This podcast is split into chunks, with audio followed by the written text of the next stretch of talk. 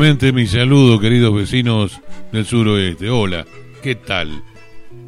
Qué grato es poder volver y decir gracias, Señor, por darme esta oportunidad de estar llegando a cada uno de los hogares del suroeste a través de su radio amiga en cada uno de los lugares con un nuevo tour regional. Comenzamos la segunda parte de Tour Regional 175 que no se me escape esto. Ya más adelante vamos a entrar en detalle, pero se acuerdan que para el 5 de febrero se había organizado y le habíamos publicitado una reunión de destreza en Puan, organizado por la gente del campamento en Puan. Era gratis la entrada, gratis para anotarse los que quieran florearse y lucirse en las distintas destrezas. Bueno, ahora tiene nueva fecha, 17 de abril, Destrezas en Puan, organizado por la gente del campamento en Puan.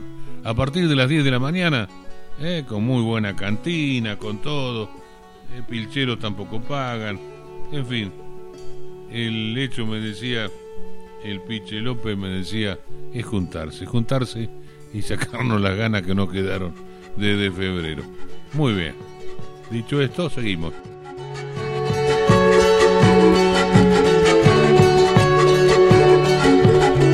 291-576-8166 es mi teléfono. 291-576-8166 para lo que guste, amigo o amiga del suroeste. Historias, lugares, fiestas, lo que les parezca que hay que, como mucha gente que me lo pasaron hoy a último momento de el festival este de destreza en Puan. Bienvenido, bueno, falta, pero ya Vamos anotando, tomando nota. Vamos a hacer alguna nota, por supuesto, más adelante. Muy bien. Y así seguimos. Ese teléfono también lo pueden usar quienes quieran publicitar su actividad, su actividad comercial, a través de Tour Regional, que en cada programa lo llevamos a las más de 30 radios de todo el sur oeste bonaerense. 291 576 81 66.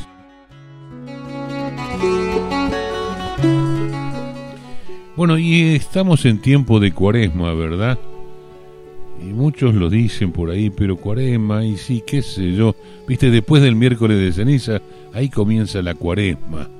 Algo que, sí, sinceramente, hablando más pronto, mucha pelota no le damos, pero qué importancia que tiene. Porque si sos cristiano, tenés que interiorizarte. Hacemos un pequeño esbozo. Dice, la cuaresma es tiempo de conversión, tiempo de gracia. La conversión es una inmersión en el eterno designio de Dios. La cuaresma es un tiempo bautismal. Toda la iglesia vuelve a zambullirse en Cristo. La conversión cuaresmal no tiene otra razón de ser que la de llegar a ser por la gracia lo que ya somos por carácter. Es decir, se nos invita a redescubrir nuestras raíces, o mejor nuestra raíz, pues nuestra raíz permanente en este mundo es Jesús, muerto y resucitado, que no cesa de germinar en la tierra de los hombres. Esta raíz permanente es obra del Espíritu, que nos hace capaces de mirar y entrar en comunión con Dios de amor y de la vida. El bautismo es un acto de vida y en la vida del creyente que le permite unirse a este otro acto único que en la historia marca el advenimiento de los últimos tiempos, la muerte y resurrección de Jesús. Lo que aconteció en grandeza del bautismo consiste en que nos entrega íntegramente en el compromiso adquirido por Cristo, muerto y resucitado, de cara a la vida nueva. Así poco a poco se desvela el sentido de nuestra historia. Las limitaciones que experimentamos y que nos acotan y acortan no son únicamente las de Jesús, las de nuestra condición humana, sino más bien las de nuestra condición humana disminuida. El pecado nos sitia, pero cuando tratamos de romper su cerco, nos hacemos capaces de Dios, ya está ahí el Espíritu trabajándonos. El hombre pecador y salvado, ese es el misterio de nuestra vida. Porque Cristo resucitó. La última palabra sobre nuestra vida no es el pecado, sino la salvación. El bautismo no da una significación moral a nuestra vida purificada del pecado, sino que le confiere un alcance escatológico. Ese mismo espíritu le asegura a nuestro espíritu que somos hijos de Dios. La muerte y resurrección de Cristo es, cristiano, tu propio misterio. Así lo decía San Agustín. Sumergidos en el agua, hemos nacido de nuevo. La conversión bautismal nos vuelve hacia el futuro, que para Dios es ya nuestra realidad. La conversión, como el bautismo, solo puede vivirse en la esperanza y en la tremenda fe que tenemos que tener para unirnos a nuestro espíritu.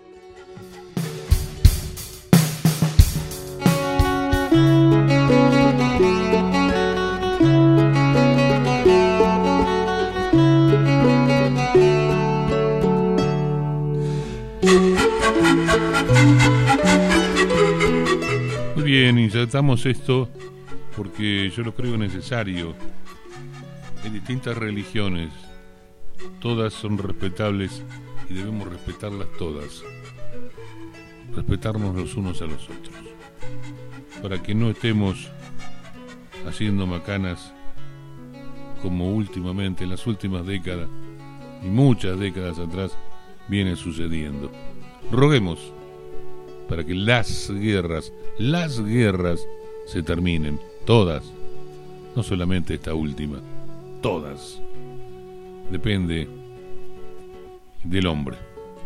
Muy bien. Y ahora compartimos eh, un temita musical. Arbolito. Los amigos de Arbolito nos dicen cambiar la piel.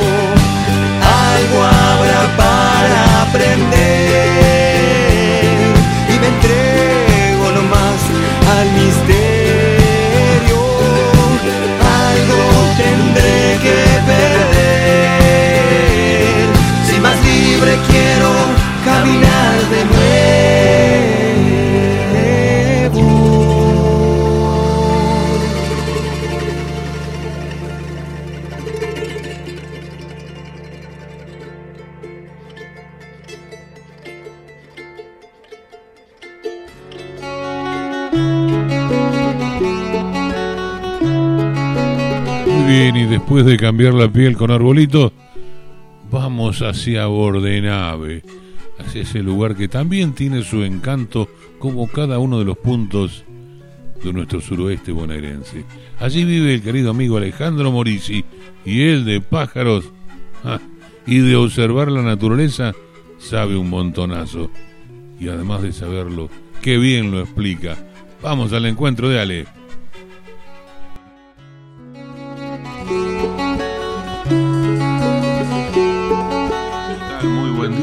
Un gusto volver a eh, comunicarme con vos. Una semanita de descanso obligatorio y ahora otra vez vamos a volar. ¿Cómo te va? ¿Quién nos presentas hoy? ¿Qué tal, Osvaldo? ¿Cómo andás? Un saludo para vos, para toda tu audiencia. Bueno, hoy vamos a seguir hablando como siempre. Gracias que me das la oportunidad de, conversar con, con, la gente para seguir contándoles lo, la, las aves que nos rodean. Eh, hoy vamos a hablar también de un pájaro como siempre decimos, vamos a hablar de los más comunes, los más difíciles. Hoy vamos a hablar de otro pájaro también bastante común. Vamos a hablar del misto, que es un pájaro bastante parecido que muchos se lo confunden con el jilguero, incluso porque tiene el mismo tamaño, el color parecido, es color amarillo.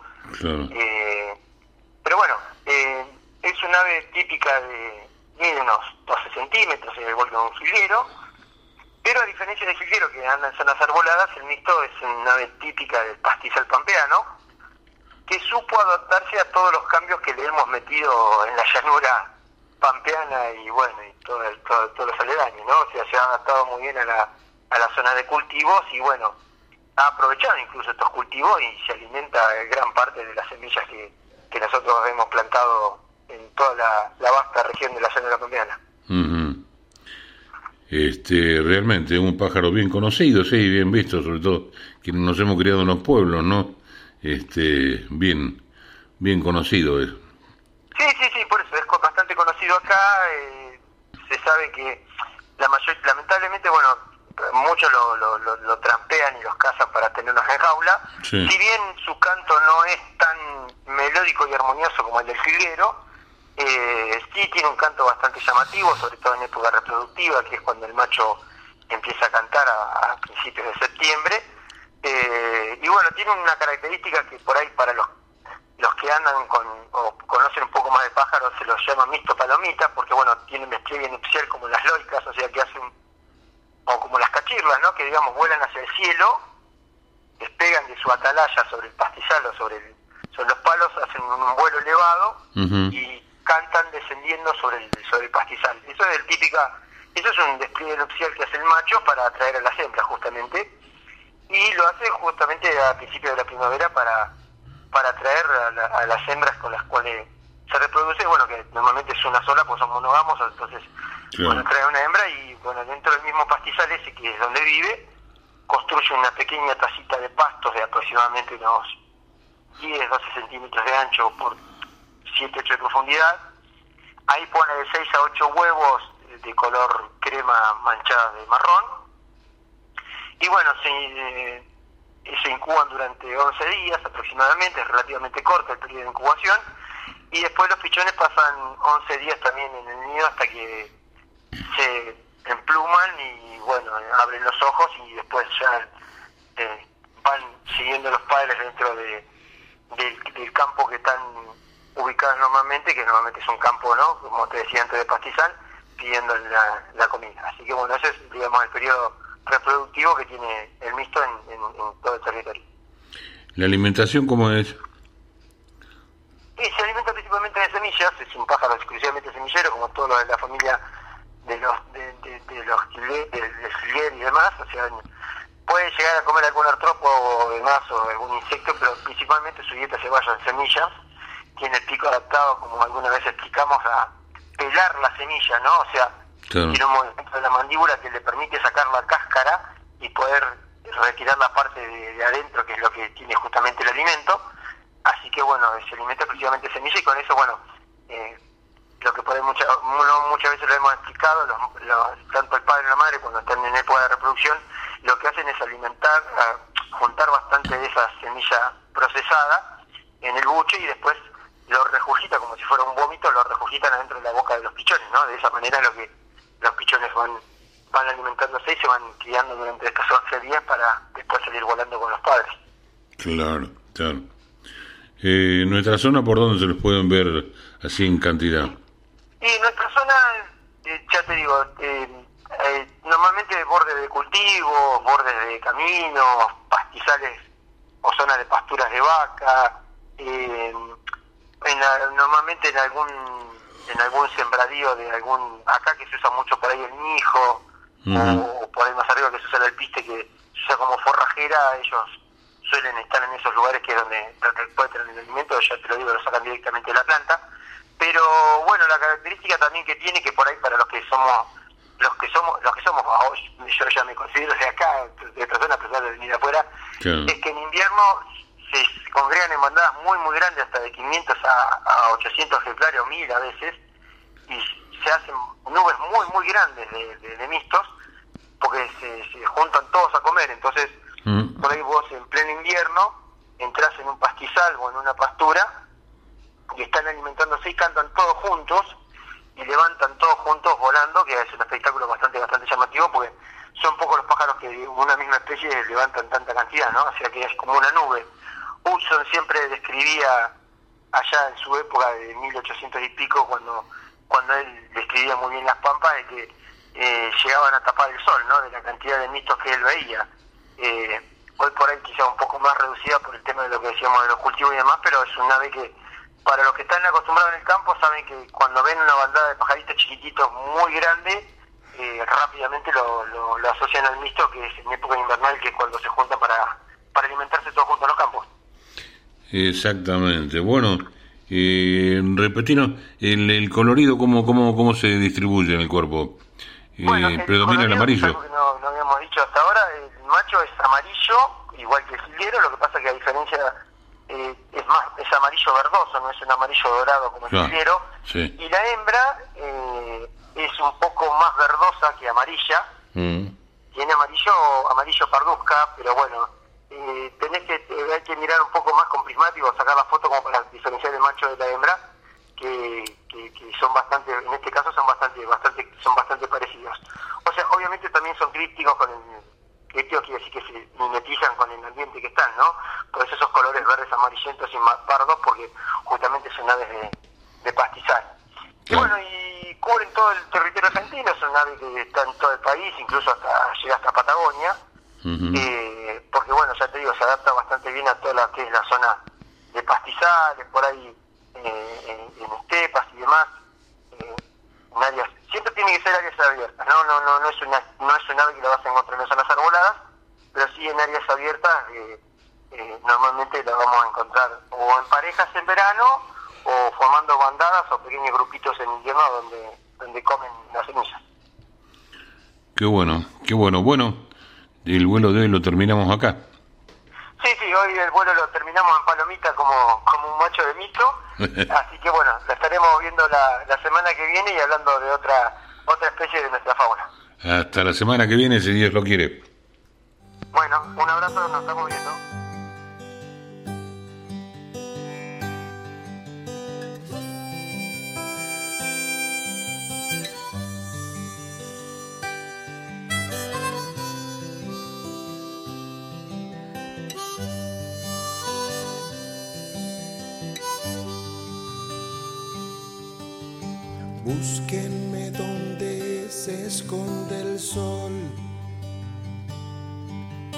Donde exista una canción. Búsquenme a orillas del mar, besando la espuma y la sal.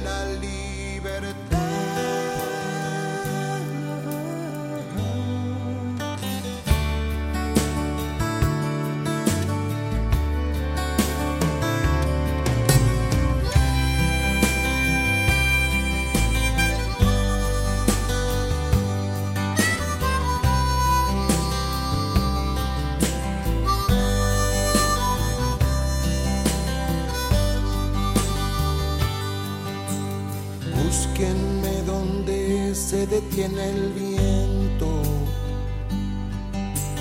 donde haya paz o no exista el tiempo,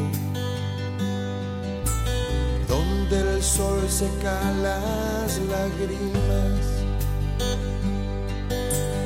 De las nubes en las mañanas.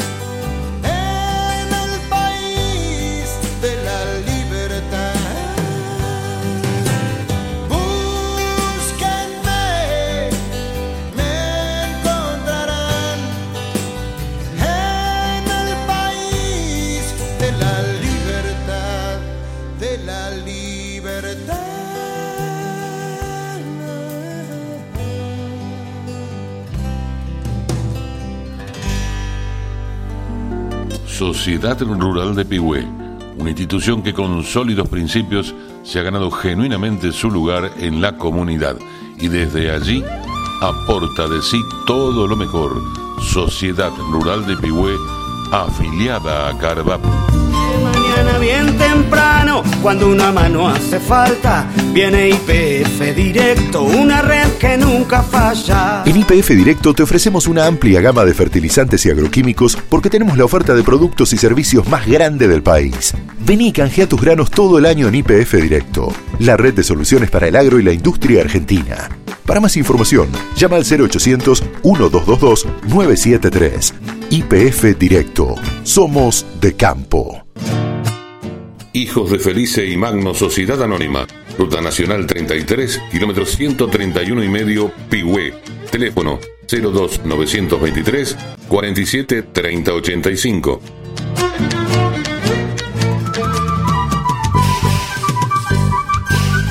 85. Molino Molino Carué. Conozca la calidad de su trabajo con análisis gratuitos del trigo. Haga valer su esfuerzo y obtenga mejor precio. Entregas en plantas Carué o Torkins. Consulte 2923 431721 Ignacio Uribe o a Germán Kinder en 2923 512380 o a Hugo Galvez 2923 576019 Molino Carué.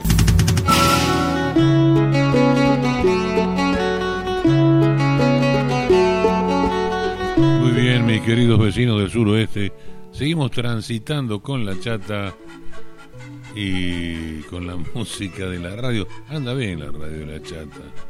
Eh, la chata, firme como el renolito. Me llevan a todas partes, a pesar de todo. Sí, señor. Bueno, y así seguimos recorriendo y compartiendo con ustedes los contenidos de este Tour Regional 175. 291 576 8166 mi teléfono para conocer cosas de su lugar en el mundo, para contarlas, compartirlas, ¿eh? fiestas, eh, homenajes, lugares que se inauguran, alguna pulpería, están apareciendo muchas pulperías nuevas, ¿eh? Uy, hay que hacer una visita ahí a la gente de, de. Sí, para usted, pero no solamente para usted. Wangelén tiene cosas muy lindas, como todos los pueblos. Ir un día es quedarse corto, recorto. Vamos a ver cómo nos vamos organizando. Bueno, muy bien. Y la gente de mm, Circuitos, Viajes y Turismo dice, en abril, a partir del 2, a recorrer la ruta 40. Cuatro noches. El 6, el encanto salteño. El 13 de abril, La Falda, Córdoba, tres noches. El 14, Buenos Aires. El 20 de abril, Cataratas. Y el 23, Villa Unión. Eso es Entre Ríos. Y en mayo, no paran. En mayo sigue. El 2 de mayo, Villa Carlos Paz. El 6, Encanto Salteño. El 8 de mayo, San Rafael. El 14, otra vez Encanto Jujeño ahora, un poquito más arriba del mapa. El 14, Mendoza. El 21, Cataratas. Y el 21 también sale el viaje en excursión por Ruta 40. No se quedan, no se quedan quietos los muchachos de circuitos, viajes y turismo que hacen posible tus sueños de viajar.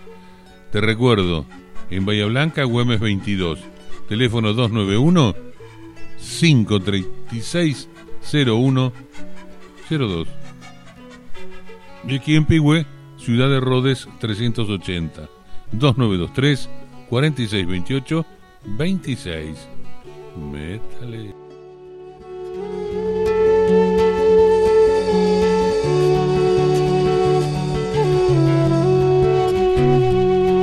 Bueno, y los pájaros, los pájaros son parte de nuestra vida, de la vida de nuestro planeta, y nos debe interesar.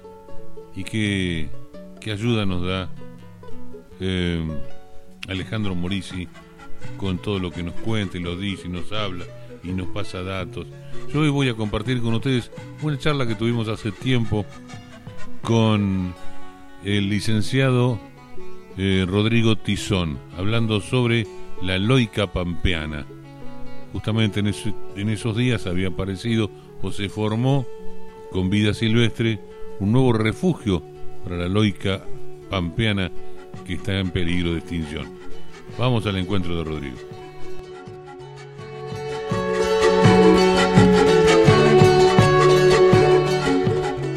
¿Qué tal, Rodrigo? Un gusto comunicarme con vos, porque hablando con vos uno entra en un pasillo que no tiene fin realmente. Si no hablamos de agroecología, un tema fantástico, hablamos de biología, los pájaros y de la loica en especial. ¿Cómo te va? ¿Qué tal, Osvaldo? ¿Cómo estás? Bueno, otra vez gracias por el espacio para difundir estas cosas y bueno, me alegra que te guste. Sí, yo creo, bueno, yo creo que uno va, va entendiendo a medida que uno madura en la vida aprendiendo a respetar y a aprender a conocer la, la vida, a entender la vida en el, en el planeta. Entonces, cuando aparece algo como esto de el refugio de la loica, uno dice, caramba, ¿qué es? Y un amigo, Alejandro Morisi, me dice, habla con fulano. Está muy bien, está muy bien. Bueno, el te cuento un poquito, el refugio de vida silvestre está en el marco de un proyecto más grande, que es un proyecto de conservación de la loica pampeana, Ujú. que es un pecho colorado, uno de los pechos colorados, en nuestra región y en la Argentina, mejor dicho, hay tres pechos colorados, el pecho colorado chico, la loica común, que es la que más nosotros estamos acostumbrados a, a ver en el campo, y después esta loica pampeana que tiene su particularidad de distribución eh, muy, muy restringida y que realmente, bueno, dicho también por los especialistas, está en peligro de extinción, ¿no? Sus poblaciones se, reducen, se reducen a un punto de que puede desaparecer el ave. Eh, la distribución actual es solamente sudeste bonaerense, quedan unas bandadas en el sudeste bonaerense y una bandada muy pequeña en el norte de Uruguay. Eh, de años y años que los ornitólogos ha- han estado observando este ave. Eh, bueno, en un principio se llegaba a ver en La Pampa, a veces se ha llegado a ver también en, en el sur de Córdoba, el sur de Santa Fe, Claro. pero se ha restringido ahora a los pastizales semiáridos del sudeste bonaerense. Y bueno, y ya armado, se ha instaurado, instalado en un campo, gracias a los dueños de ese campo, un, un refugio para este animalito, ¿no? Bueno, es así eh, que justamente este campo no es que nosotros advertimos esa población, sino que justamente el dueño del campo o los dueños son de la familia Doine Cabré. Uno de ellos es eh, abogado, que también es campero, digamos, que va al campo, Sí. y además ornitólogo. Entonces eh, tenía muy claro cuál era la especie, dónde la tenía, y, y venía eh, tratando de, de proteger este lote, no usándolo tanto, entonces esa población estaba ahí.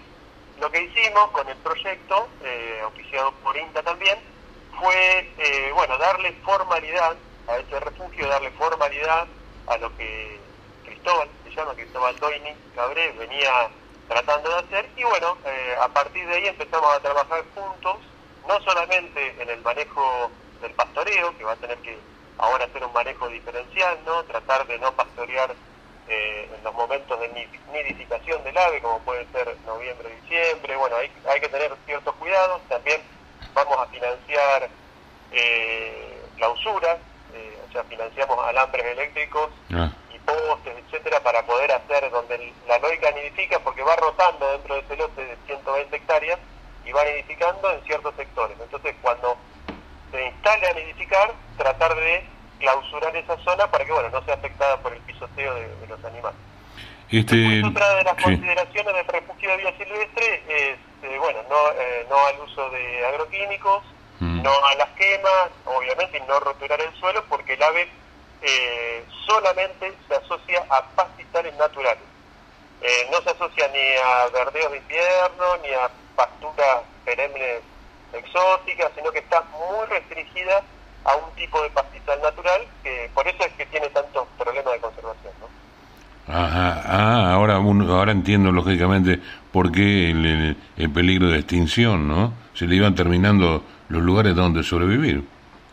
Eh, Exactamente, esa es la clave, ¿no? Es la clave de- de la- del problema. Eh, a- a- la loica, dicho por no los, los, primo- los primarios en, en recorrer los campos de esta zona, como Hudson, Holder, ¿no? que eran naturalistas de la allá por 1880, cerca de la fundación de Tigüe, que recorrían, Claro. eh, bueno, eh, tienen registros del ave y llegaba, como te decía antes, ocupaba toda la provincia de Buenos Aires, provincias limítrofes a Buenos Aires y también eh, Uruguay. Por, obviamente, de la expansión de la frontera agropecuaria y roturando ciertos pastizales, ya la ganadería fue desplazada de sus zonas marginales, eh, así con la- como fue desplazada la ganadería, también fue desplazada la loica. O sea, la loica eh, pampeana se lleva bien con la ganadería. No es que una ganadería bien hecha eh, puede asociarse ¿no? a este tipo de manejo. No se asocia, obviamente, al sobrepastoreo cuando queda el suelo desnudo, que no Claro. tiene forma de nidificar o de protegerse. ¿no? Claro, es como que le llevan, le, le- destruyen su, su, su hábitat, su, su, su, su hogar. que son los pastizales. claro, claro, sí, sí, sí, no tiene hábitat, eh, esa es la palabra correcta, no tiene Claro. hábitat para sobrevivir. Eh, sin embargo, bueno, eh, vuelvo a repetir, Cristóbal se dio esos ciento, esas 120 hectáreas para hacer este manejo diferencial, sin agroquímicos, sin quema, con el pastoreo controlado o racional, ¿no?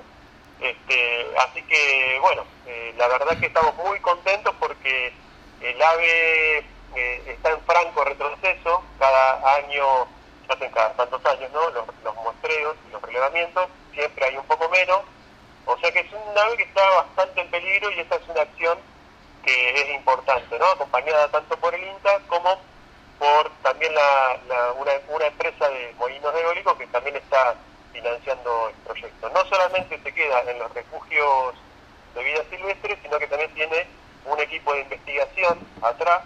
En este caso está la Universidad Nacional del Sur con la cátedra de zoología, la doctora Natalia Cosani y un pasante del INTA que está haciendo su trabajo final de carrera, Agustín Álvarez. O sea, es el equipo que, que armamos para trabajar en la, en la investigación y además, como te dijo Alejandro, bueno, hay muchos observadores, entusiastas, naturalistas eh, desparramados por el territorio que siempre están atentos a ver qué pasa con, la lógica. La importancia del conocimiento, ¿no?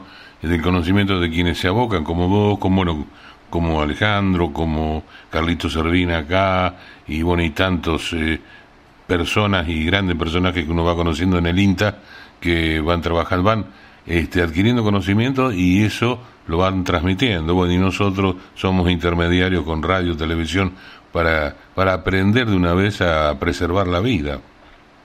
Exactamente, ahí está esa trilogía que vos dijiste bien, investigadores o investigación, entusiastas o gente que, que como vos, que, que le dan difusión, y también eh, no hay que olvidarse de los propietarios de los campos que nos tienen que acompañar, bueno, con, Claro. no con mucha... eh, realmente, lo hemos hablado con Cristóbal de esto muchas veces, a él no le significa ninguna pérdida de dinero, al contrario, simplemente ordenar un poquito las actividades adentro de- del lote de pastizal y con solamente ordenar las actividades sin perder una moneda Ujú. puede hacer un bien para, para el pájaro. ¿no? Claro, porque cualquiera diría esas 120 hectáreas equivale a tan... Sí, no, pero está bien, es lo que primero pe- pensarían mucho, pero cuando el hombre realmente piensa y entiende la vida es así. ¿Eso es cercano a Bahía Blanca, puede ser? Está a 60 kilómetros de Bahía Blanca y el pueblo más cercano es Chasicó. De hecho, Ah, el campo, sí. el establecimiento se llama El Chasicó. ¿no? Este, la zona oeste, entonces, claro. Exactamente. Bueno, Rodrigo, no sé si querés agregar algo más. Hoy lo vamos dejando así con puntitos suspensivos porque es un tema que me apasiona y bueno, y, y me hace sentir bien el ser intermediario. Mira, me encanta que lo difundas y aparte te digo que esto hace eco porque ya me han llamado de otros campos, otros establecimientos, Ujú. que bueno, se, se curiosean, nos empiezan a preguntar cómo es el- lo del refugio, que se empiezan a interesar también eh, por la iniciativa. Incluso algunos lo pueden ver también como una oportunidad de turismo rural, o sea, hay diferentes aristas que esto puede, puede ir tomando. Incluso hasta me han llamado del Hotel Chasicó, que también tienen ganas de aportar y pueden aportar con estadías para visitantes, o sea que Claro. eh, la noticia ha sido muy fructífera. Sí, señor. Bueno, Rodrigo, te mando un abrazo y gracias por esto y bueno, y hasta cualquier momento. Bueno, Waldo, un gusto. Saludos a todos.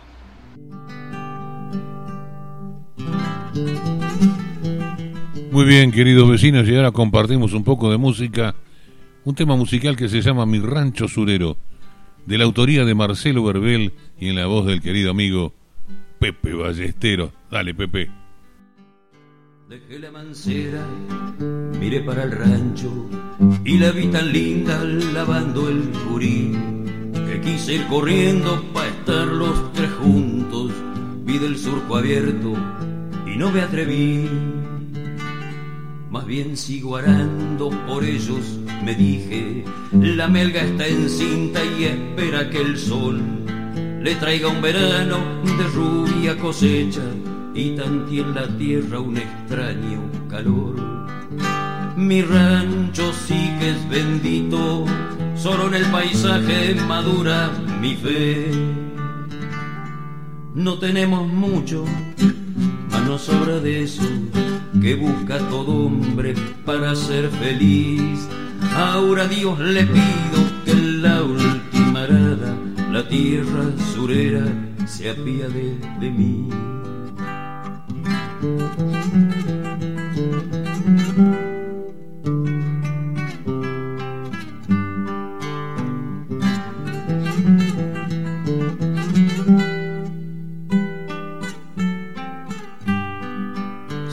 a mis espaldas su dulce presencia y un brillo en los ojos extraño le vi, como si escuchara mi canto la tierra, me tomó la mano dijo así. Yo estaba en mis cosas, miré para el campo, te vi solo arando, no sé qué sentí, que vine corriendo por el surco abierto para que nos beses a mí y al gurí. Mi rancho sí que es bendito, solo en el paisaje madura mi fe. No tenemos mucho, mas no de eso que busca todo hombre para ser feliz. Ahora Dios le pido que en la última arada la tierra surera se apiade de mí.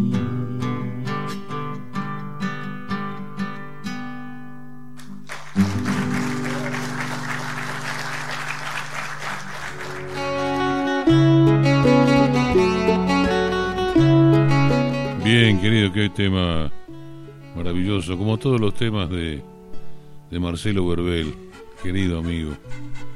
Qué poco pudimos hablar, pero la vida es así. La vida y la muerte y el final, y bueno, se lo llevó mucho antes de que pudiéramos encontrarnos por tercera vez y hablar de toda esa poesía maravillosa de la realidad.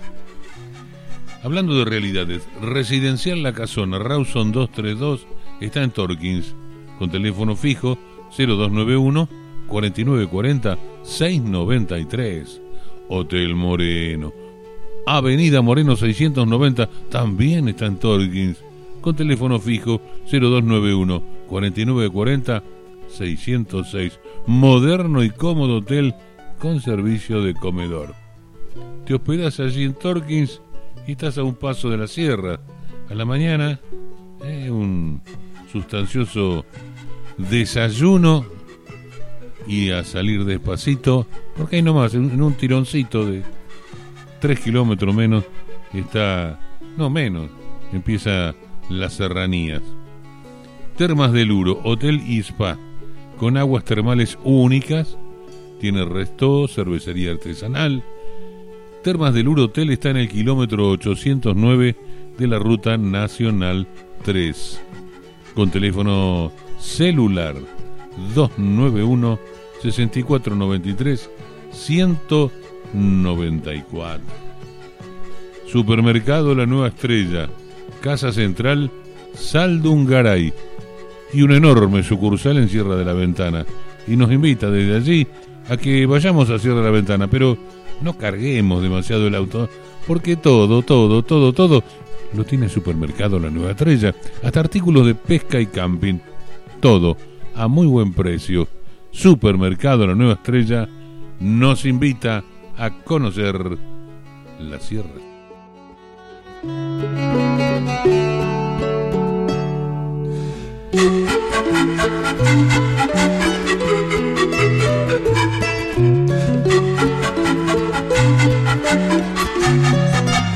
Bueno, y si no recordabas, mi teléfono es 291-576-8166 para que me cuentes de tu lugar en el suroeste. ¿Qué fiesta, qué homenaje, qué se está haciendo, qué pasó, qué puede pasar, qué va a pasar? En cualquier tipo de fiesta o actividad. Todo, todo tiene su valor. Y lo difundimos con muchísimo gusto aquí en Tour Regional. Y para aquellos que quieran hacer publicidad de su emprendimiento, también tenemos espacio 291-576-8166. Los audios los pueden encontrar, los audios de los programas, los pueden encontrar en aplicación Spotify, buscador Tour Regional.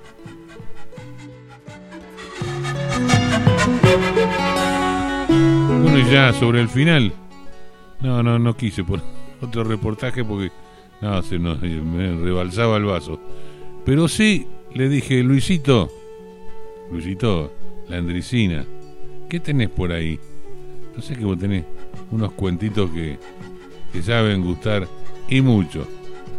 Y allá vamos al encuentro de Luis Andricina, casi sobre el final.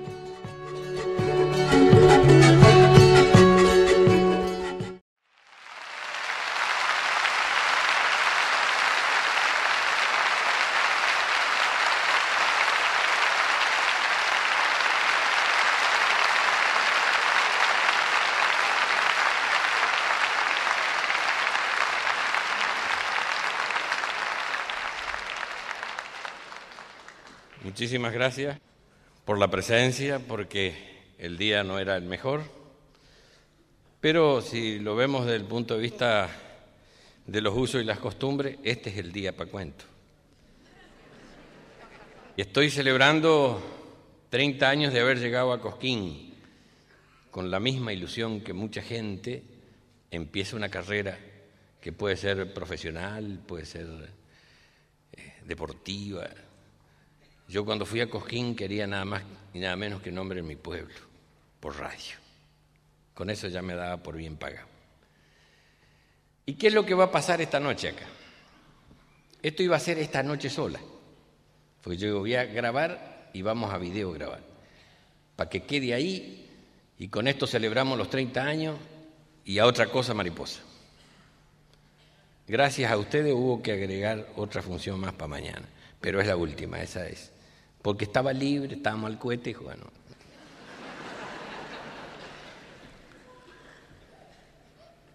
Pero quiero resaltar de que el que va a dirigir las cámaras para hacer mi primer video profesional es un amigo del alma, compañero de trabajo, que, que para mí es un, es un gran director, pero es un gran actor, que es Fernando Ciro y anda por ahí atrás tocando las, las teclas.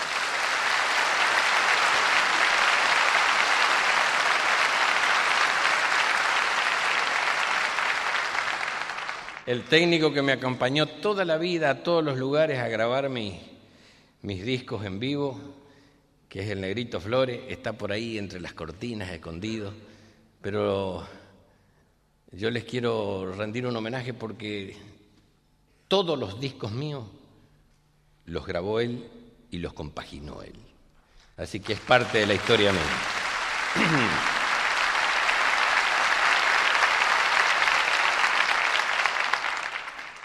Me decía un periodista la vez pasada y con esto arrancamos. La Andricina yo lo escucho a menudo, usted hablar sobre, sobre el humor del pueblo, de que el humor popular, que esto. ¿Usted no cree que la gente copia?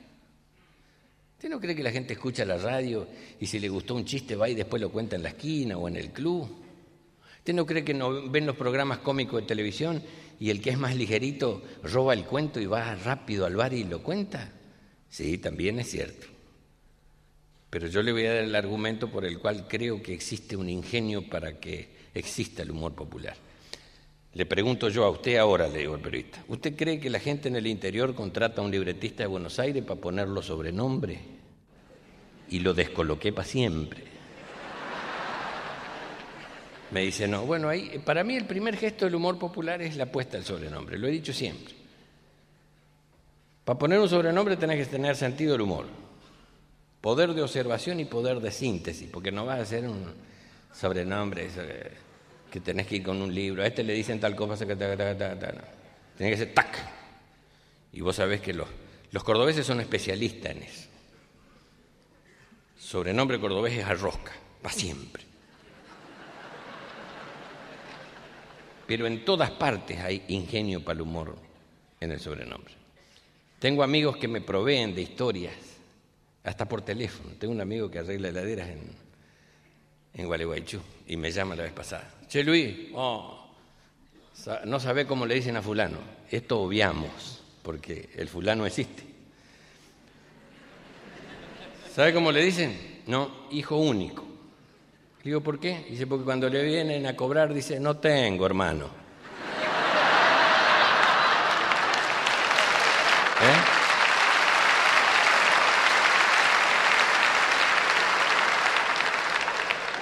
De ahí mismo, el año pasado me habían tirado con otro que es por lo mismo. A un tipo que le hacían pan fresco porque cuando le venían a cobrar la mujer decía recién salió.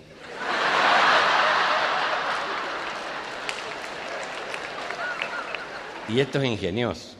Yo podría estar aquí hasta el otro sábado dándole muestras de sobrenombre y de capacidad para inventar. Había uno que le decían cheque cobrado porque el perro le había arrancado un talón. Pero también le quiero dar muestras de lo que es el ejercicio de la picardía. La picardía es fundamental en el humor popular. ¿Y qué es la picardía? Manejar con inteligencia el lenguaje para no subestimar la inteligencia del que escuche. Entonces, si la cosa tiene alguna intención, que tenga la suficiente delicadeza y buen gusto para no salpicar la ropa tendida. Entonces, descuelga la ropa el que tiene estatura, el que no, se queda sin ver la ropa. O sea, la ve, se ríe, pero no sabe bien si era sábana o toalla. ¿Está claro? Esto que les voy a contar es de algún lugar del país. Con esto dejamos los sobrenombres. Señor de buena posición, tuvo un accidente, perdió un ojo. Como tiene buena posición, lo primero que hizo fue hacerse colocar un ojo de vidrio. La señora de él, un tanto más joven que él, no es atleta, pero es ligera.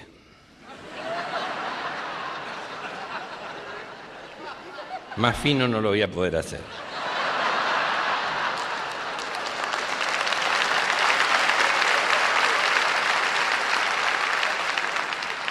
O sea que ya saben que tiene algunas carreras corridas y es conocida su capacidad para ese tipo de carreras. Entonces en el pago al tipo este le han puesto de sobrenombre siervo embalsamado. Porque el ojo es de vidrio, pero los cuernos son en serio.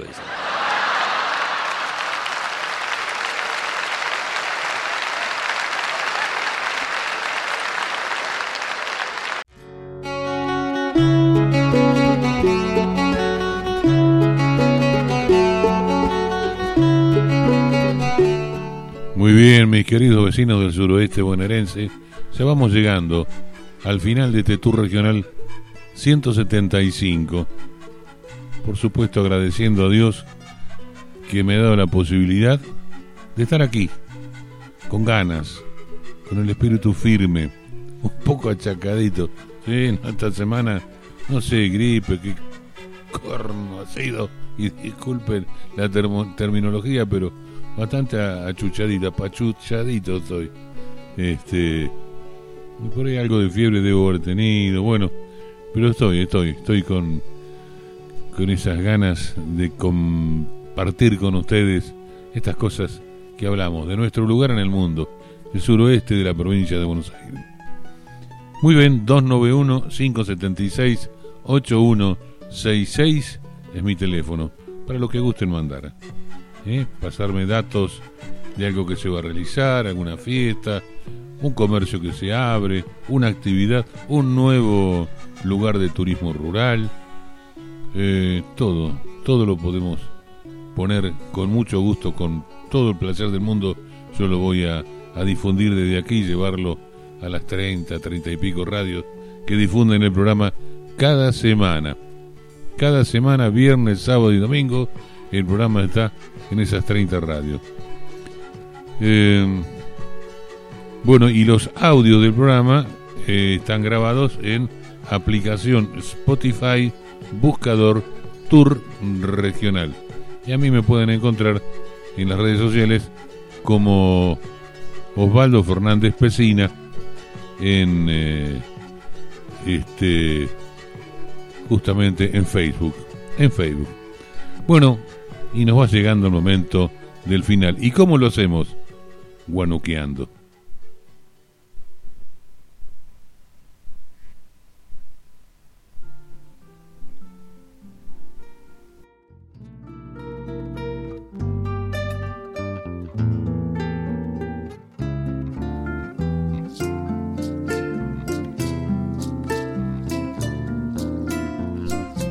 Cada vez que digo guanuqueando, y pongo este tema y lo escucho, eh, mentalmente viajo a Epecuén y se me representan Viviana, Daniela, Juan, que no lo conozco todavía, pero bueno, y todos los amigos de allí con los cuales telefónicamente nos comunicamos seguido.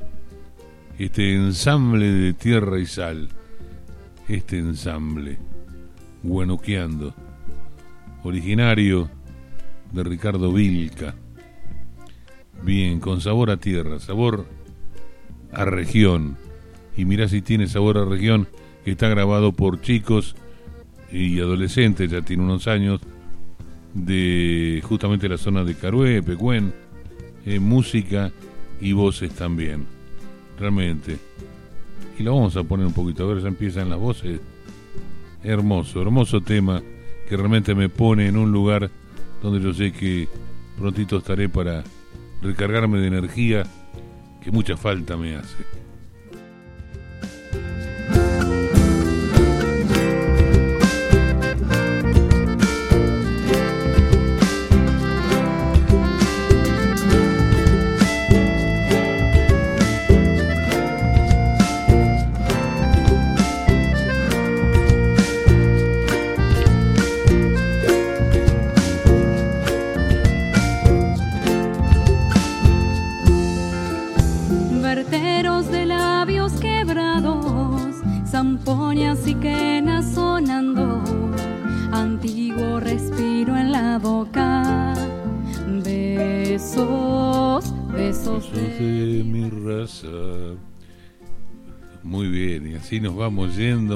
Despacito, como Dios manda, sin apuro.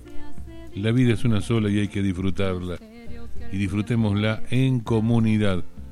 Pero, ¿cómo construimos con comunidades que nos hemos olvidado?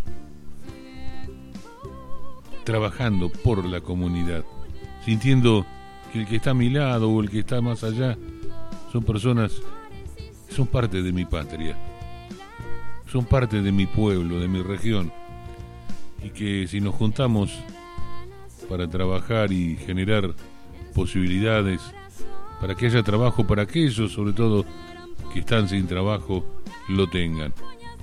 Bueno, recordemos, estamos en cuaresma, una reconversión. La cuaresma, esos misterios en que nos sumerge la iglesia, ¿no? Pensando un poco en aquel Jesucito, aquel que sabía su final, pero siguió, siguió adelante. Antiguo respiro en la boca, besos, besos de mi raza. Queridos vecinos del sudoeste bonaerense, ha sido un placer realmente. Les mando un fuerte abrazo, cuídense. Y si Dios me lo permite, la próxima semana estaré en vuestra radio amiga con un nuevo tour regional.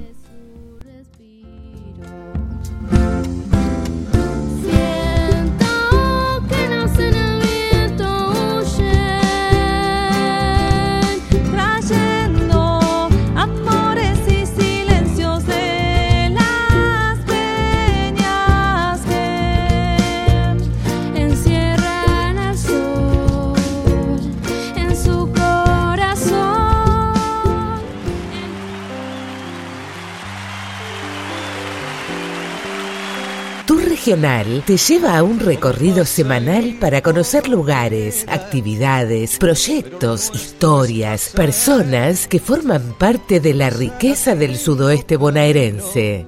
Caminante no hay camino, se hace camino al andar. Viajamos conociendo nuestra región y te lo contamos acá. Toda la información turística te la da Tour Regional, con la conducción de Osvaldo Fernández Pesina. Se hace camino al andar, golpe a golpe y verso a verso.